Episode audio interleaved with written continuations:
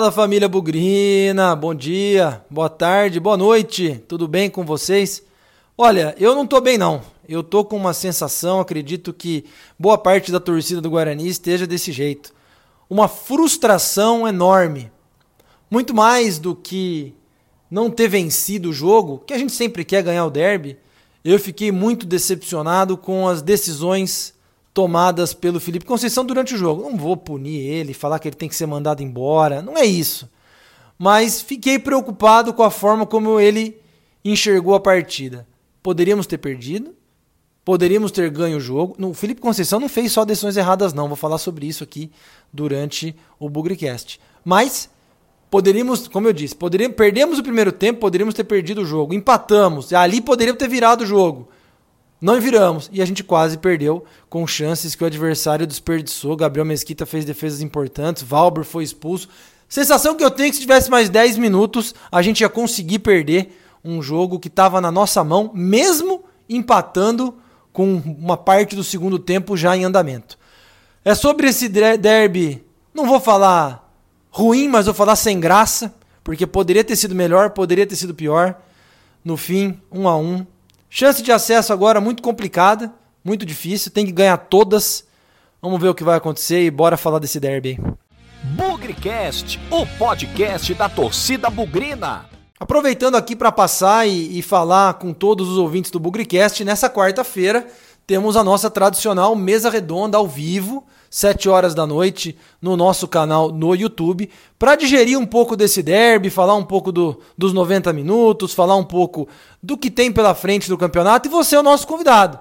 Venha falar conosco, venha participar, trazer sua pergunta, interagir com a galera aqui do Bugrecast, porque o assunto de quarta-feira à noite no YouTube sempre é Guarani.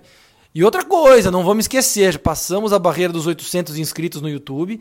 A gente vai fazer o sorteio nesta quarta-feira da camiseta do Bugricast e estamos aí fazendo conta já para chegar em 900. Se você ainda não está inscrito no Bugricast, se inscreva no nosso canal no YouTube para assim que a gente chegar em 900, mais um sorteio será destravado. E nós estamos nas redes sociais, procura a gente no Instagram para você ver como participar do sorteio. Vamos que vamos que é, as redes sociais do Bugrecast também estão bombando. Bora!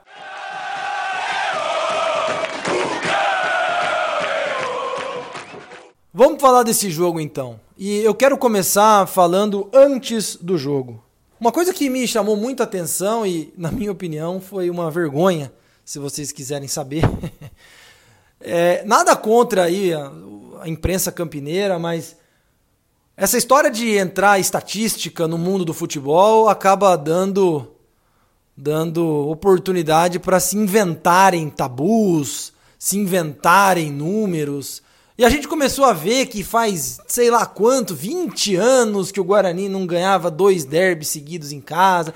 Começa a criar uma série de factoides aí que, com todo respeito, acho que é justo, é bacana, mas não agrega nada, não agrega absolutamente nada. É, daqui a pouco vai ter estatística de quantas vezes o Guarani ganhou derbys de terça-feira à noite, quantas vezes o Guarani ganhou derbys chovendo, sabe? É uma perda de tempo que só fica criando motivo para a galera clicar e compartilhar besteira. Não vou falar que é fake news porque não é, mas é um trabalho quase que semelhante, coisa que não leva a lugar nenhum. Dito isso, o Guarani tinha muitos desafios, tinha muitas dificuldades para escalar esse time, cinco desfalques aí por conta do Covid, dois titulares importantíssimos, o Pablo e o Bruno Sávio.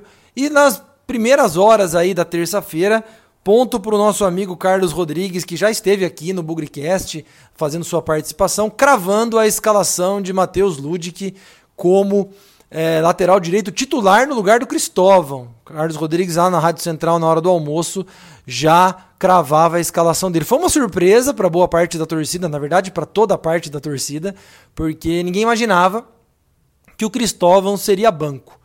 E nas demais posições, aquilo que já se imaginava, volta do Vagninho e também a presença ali da molecada da base, né? Bidu, próprio Matheus Souza no ataque, enfim.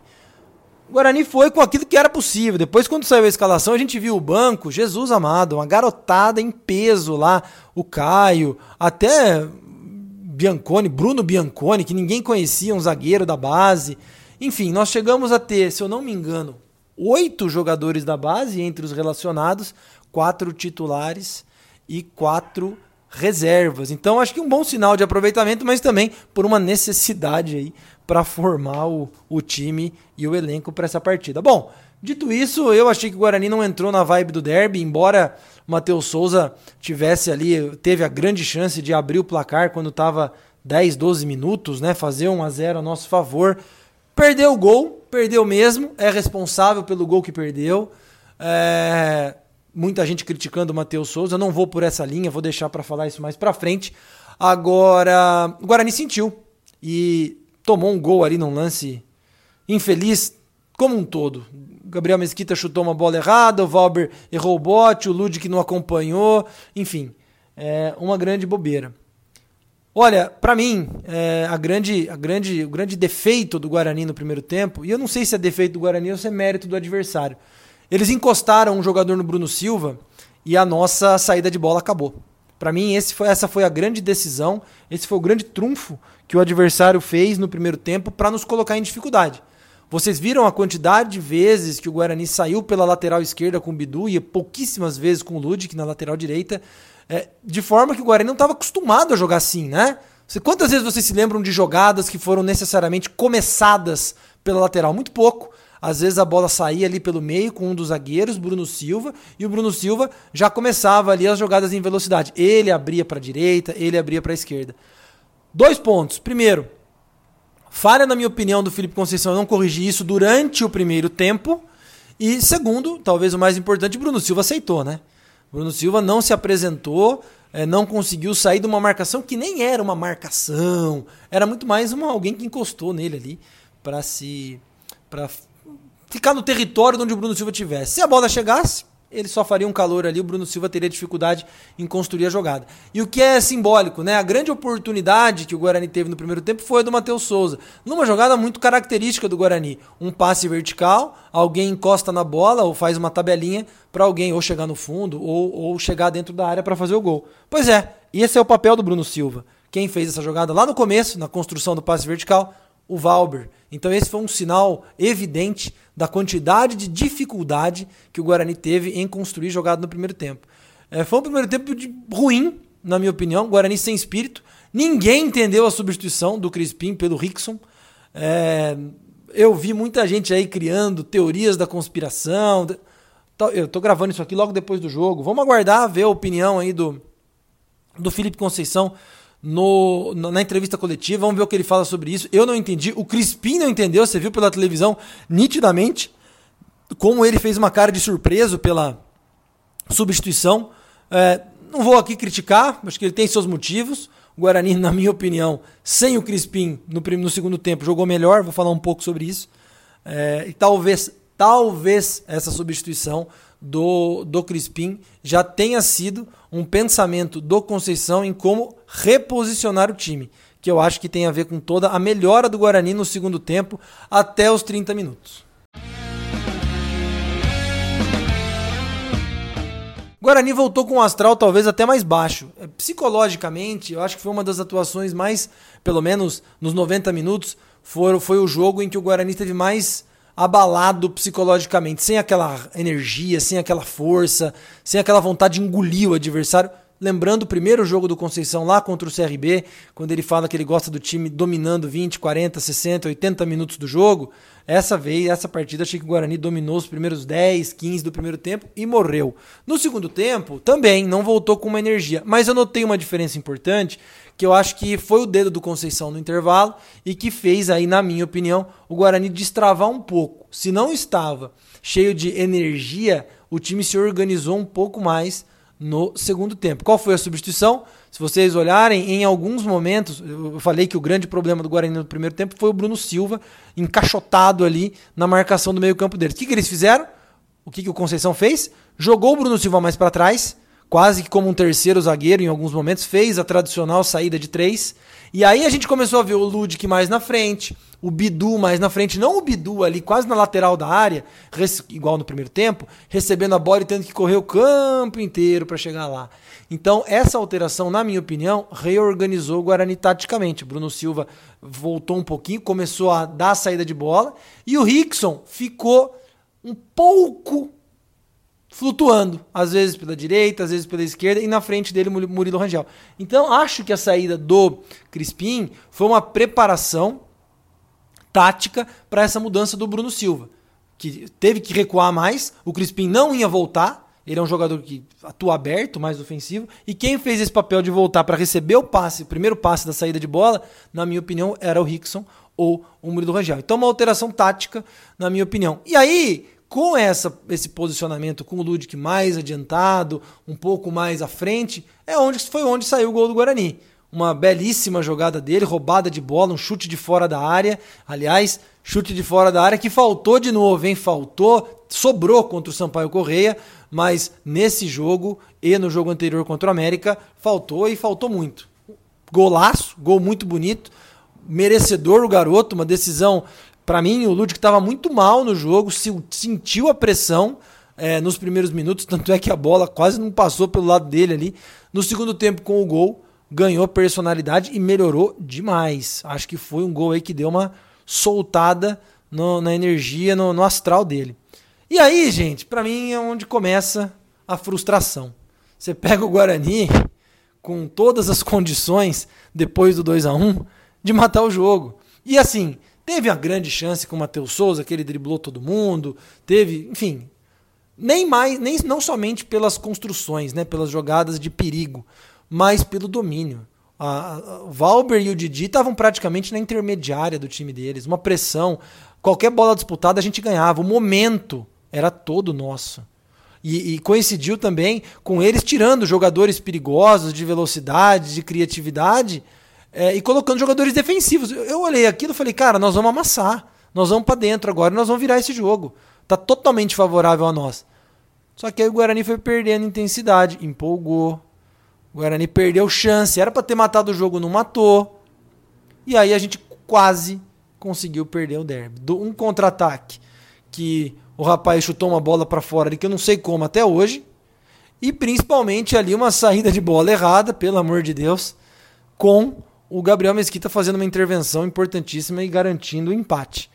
É, teve ainda perigo, né? Eles tentaram uma bicicleta dentro da área. A sensação que eu fiquei é que se tivesse mais 10 minutos ali ou menos, a gente ainda ia conseguir perder esse jogo. E aí, na minha opinião, conseguiria perder esse jogo muito por conta das substituições que o Felipe Conceição fez, na minha opinião, muitas delas equivocadas. Eu disse que a substituição do Crispim, na minha opinião, ela talvez tenha sido parte de um processo de reposicionamento tático do time. Talvez eu teria feito no intervalo. Mas não dá para entender o Giovani entrar em campo e o Renanzinho, tudo bem, cansado, tal, mas é garoto, tem energia, de repente ele tem feito gols. Eu seguraria mais o Renanzinho, honestamente. E as três substituições para mim que foram, vou falar pá de cal, mas foi aquilo que o adversário falou: opa, peraí, esses caras estavam melhor no jogo e agora estão colocando David, Lucas Abreu e Eliel. Pô, esses caras vão fechar o time. E aí, foi isso que aconteceu e eles vieram para cima da gente. Nós morremos com o Rafael Costa no banco, nós morremos com o Arthur Rezende no banco e, honestamente, nós perdemos a chance de ganhar o derby. Não vou falar que não sei quem não quis ganhar o derby. Tem a galera aí da teoria da conspiração, que o Guarani não quer subir, etc. Mas enfim, é, para mim faltou um pouco mais de coragem, faltou um pouco mais de arrojo. E isso talvez tenha a ver com o noviciato aí do, do, do Felipe Conceição no, no clássico, mas realmente para mim é decepcionante. Um jogo que poderia ter perdido, poderia ter ganho e no fim quase perdeu de novo. Ficou um a um Difícil falar em justiça, porque o Guarani teve mais volume de jogo, teve mais finalização, mas eles tiveram chances perigosas também. Acho que a gente perdeu uma chance importante. Não sei se ele faria essa substituição se fosse um jogo qualquer, essa fechada no time. Acho que ele teria ido pro ataque. Nós já vimos ele fazer substituições mais ofensivas. E acho que o sonho do acesso agora ficou pelo caminho. Nós temos 48 pontos. Tudo bem, tem que ganhar todas. É, talvez com 60D, 4 vitórias e, e um, e, em cinco jogos, ou 61, quatro vitórias e um empate. Mas mesmo assim, eu não estou muito otimista, não. Foi o fim da linha num derby, para mim, frustrante e bastante melancólico.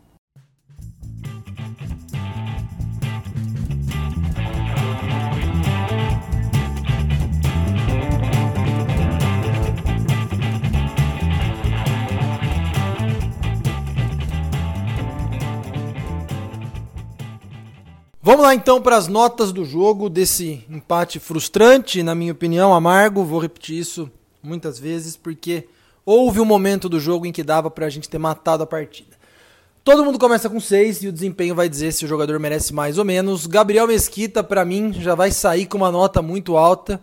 Gabriel Mesquita já vai com uma nota 8. Não foi o melhor em campo, mas fez uma defesa importantíssima no final do jogo, em que poderia ter custado o empate. A gente poderia ter perdido o jogo não fosse a boa, boa defesa que ele fez cara a cara. Muita gente falando que ele falhou no gol. Eu não vejo dessa forma. Ele tentou dar um chutão. Depois desse chutão, ainda teve muita coisa ali na entrada da área que o Guarani bobeou. Então, nota 8 pro Gabriel Mesquita. Lateral direito, Matheus Lud, que é a grande novidade. Quem acompanha o Bugricast aqui, viu? Thiago Andrade e o Rafael de Marzio, que acompanharam a Copa Paulista, falando muito bem desse lateral. Foi a grande surpresa, achei que entrou mal no primeiro tempo, sentiu o jogo, nervoso, mas depois com a alteração tática ali do Felipe Conceição, liberando ele mais pro ataque, foi o melhor em campo, fez o gol, as principais jogadas surgiram ali pelo lado direito com ele. Muito boa atuação do garoto, nota 8,5, melhor em campo, bola cheia e nós já temos aí uma, um jogador para olhar para o futuro também. Tá cru ainda, mas pode receber mais chances nessa Série B e no Campeonato Paulista. Vamos para a dupla de zaga. Valber vai ficar com uma nota boa. O Valber foi expulso para salvar o time, mas eu vou dar nota 7 para ele. Achei que ele fez uma partida sólida pra caramba, regular muito bem no alto, muito bem por baixo. Talvez no gol ali tenha falhado um pouquinho no posicionamento, mas o Valber tem sido uma boa revelação, um jogador muito constante, muito sólido, muito regular. Nota 7 para o nosso zagueiro Valber. Continuando, a dupla de zaga Didi, mais discreto, mais regular, nota 6,5 para ele, não comprometeu e também não fez uma grande atuação. Bidu vai ficar com a mesma nota, 6,5. Se o primeiro tempo fugiu muitas características dele, ele é um jogador que recebe a bola no ataque para construir a jogada, não é o cara que recebe a bola na defesa para começar a jogada. Então o Bidu vai ficar com uma nota 6,5, segundo tempo melhor que o primeiro, apoiando um pouco mais. Passando para o meio-campo, para mim, Bruno Silva fez um primeiro tempo muito ruim aceitou a marcação do adversário, não conseguiu dar a oportunidade do passe, é, melhorou no segundo tempo com a alteração que o Felipe Conceição tática, né, promoveu. Então, o Bruno Silva vai ficar com uma nota 5,5, esperava mais dele, principalmente no passe vertical.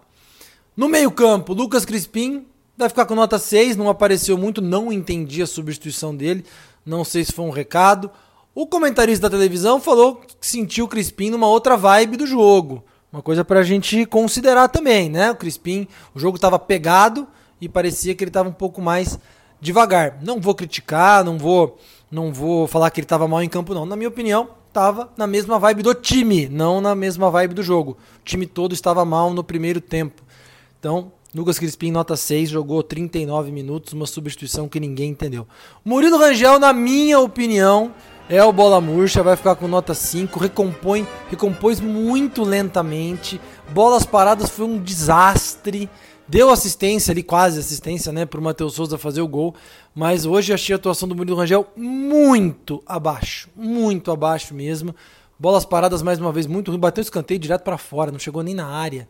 A bola foi direto na rede do lado de fora, muito mal. A atuação do Murilo Rangel esperava mais um cara importante no meio-campo. No ataque, Muita gente disparando contra o Matheus Souza ali pelo lado direito, pelas chances que ele perdeu. Olha, com todo respeito, claro que ele perdeu chance, claro que ele teve a chance de fazer 1 a 0, ele teve a chance de fazer 2 a 1, mas vamos ver pelo lado bom. É um garoto de 19 anos que mostra um potencial para ser lapidado, precisa treinar muita finalização, mas poxa, puta personalidade, hein? É, vou dar uma nota 7,5 pro, pro Matheus Souza, um cara participativo. Se vocês pararem para pensar, a maioria das. O Guarani teve algumas chances perigosas. Ele esteve envolvido em muitas delas. Diferente, por exemplo, do Vagninho, nosso centroavante, sem ritmo, eu entendo. Mas que vai ficar com uma nota 5,5. Atuação discretíssima, apanhou da bola, muitos momentos se engalfinhou ali com os zagueiros adversários. Eu esperava muito mais do Vagninho, por isso eu enalteço muito mais aqui a partida que o Matheus Souza fez. Outro que vocês viram no Bugrecast primeiro, hein? Quem, tá, quem acompanhou o trabalho da Copa Paulista viu os elogios ao Matheus Souza. Então, nota 7 para ele, nota 5,5 para o Vagninho. E para terminar os titulares, Renanzinho vai ficar com uma nota 6,5. Partida ok. Achei que poderia ter durado mais em campo, não sei se ele estava exausto, como é, disseram, mas era uma alternativa importante na esquerda. Aqueles que entraram em campo, Rickson, eu sei que muita gente não gosta dele, mas eu vi uma função tática diferente no segundo tempo, como eu falei aqui no resumo do jogo. Então vai ficar com uma nota 6 também, não, nem comprometeu, nem foi muito mal. Muita gente é contra o Rickson, eu acho que ele tem algumas virtudes interessantes. Mas, é, e vamos entender que também é um jogador de confiança do treinador, e isso acontece no futebol também, quer queira, quer não. Outro que vai receber nota é o Giovani, vai ficar com uma nota 5,5, algumas jogadas individuais, mas sinceramente, não tem espaço para o Giovanni aqui no ano que vem. O jogador sem energia, alguma habilidade no drible, num contra um, mas sinceramente tem outra vibe do jogo. Os demais que entraram, Lucas Abreu, David e também o Eliel, jogaram um pouco, então ficam sem nota. O meu ponto aqui é, vou compartilhar o bola murcha do Bruno Silva, do, desculpa, do Murilo Rangel com o Felipe Conceição.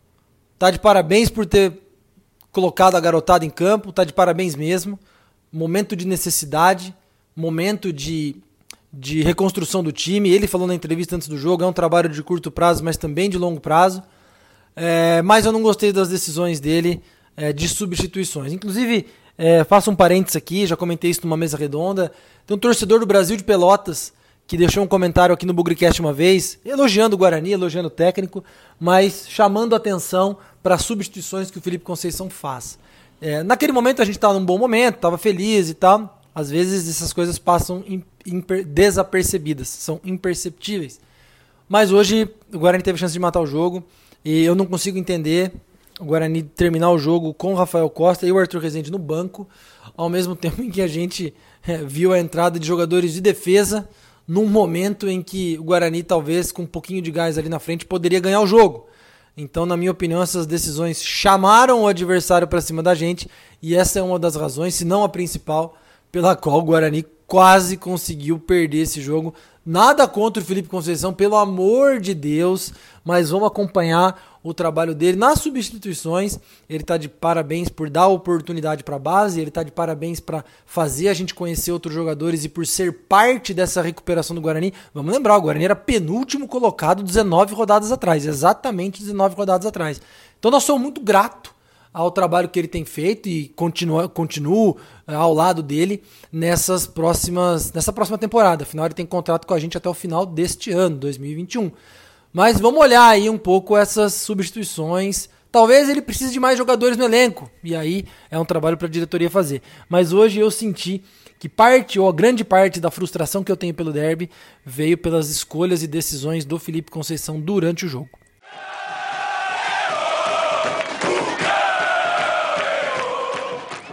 Galera, o derby passou. Ressaquinha aí um pouco inconformada com a possibilidade de ter ganhado o jogo. Não aconteceu isso. Acho que houve um momento ali em que o Guarani dominou a partida, o adversário sentiu e era para ter matado ali. Não matou, quase morreu no final. Mas enfim, ficou para trás. Agora, na minha opinião, ficou muito difícil falar em acesso. Mais do que nunca é um jogo de cada vez. Só que agora já vamos apelar para matemática, já vamos apelar para combinação de resultados. Sozinho, tem que ganhar todas. Cinco vitórias em cinco jogos para chegar em 63. Vai ganhar? eu acho pouco provável. Mas uh, hoje era uma chance para a gente dar um salto a mais. Lembrando também aquele jogo contra o Figueirense, perdemos dois pontos, doloridos também. Então, o Guarani está de parabéns pela recuperação do campeonato, nos permitiu sonhar com acesso, mas eu já, já vejo hoje com bastante dificuldade uma possibilidade muito pequena. O que eu vejo de que nós temos que fazer nos próximos cinco jogos é estar mais alto possível na classificação para pensar na Copa do Brasil. Isso mesmo. Quanto mais alto, melhor a pontuação no ranking da Série B. Copa do Brasil que está difícil para entrar. O pessoal que acompanha o ranking aí diz que tem muito time na nossa frente. Com acesso aí ficando mais difícil, participar na Copa do Brasil do ano que vem vai ser difícil também. Então vamos brigar aí até o final tá mais alto possível na classificação e ver o que acontece com o restante dos concorrentes. Vamos jogar contra o CRB próxima rodada lá em Alagoas.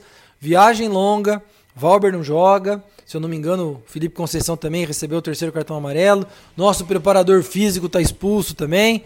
Então, é um Guarani que vai um pouco desfigurado para lá. Mas sobre o derby, sobre esse jogo contra o CRB, vamos falar na mesa redonda amanhã, ou nesta quarta-feira, estou gravando logo após o jogo, 7 horas da noite, ao vivo no nosso canal no YouTube, que vocês vão poder participar conosco, trazer opiniões, o que você achou do derby, ao vivo, 7 da noite no YouTube. E vamos lá, gente, começa aí a reta final da Série B, últimos cinco jogos, não acredito muito no acesso, mas parece que temos uma boa perspectiva para o futuro com uma molecada da base. Repito, hoje foram oito jogadores das divisões de base no nosso elenco entre titulares e reservas. É um bom sinal para o futuro que está por vir. É só não fazer cagada, mas a gente pode ter benefícios financeiros e técnicos com essa molecada e eu acho que é outro grande grande assunto, grande grande coisa que a gente tira desse derby. Mais um derby para conta, 198, sem nunca esquecer que na vitória ou na derrota, hoje sempre Guarani e nós continuamos na frente no retrospecto. Avante, avante, meu bugre, que nós vibramos por ti, na vitória ou na derrota, hoje sempre Guarani. É Guarani, é Guarani, é Guarani. Guarani.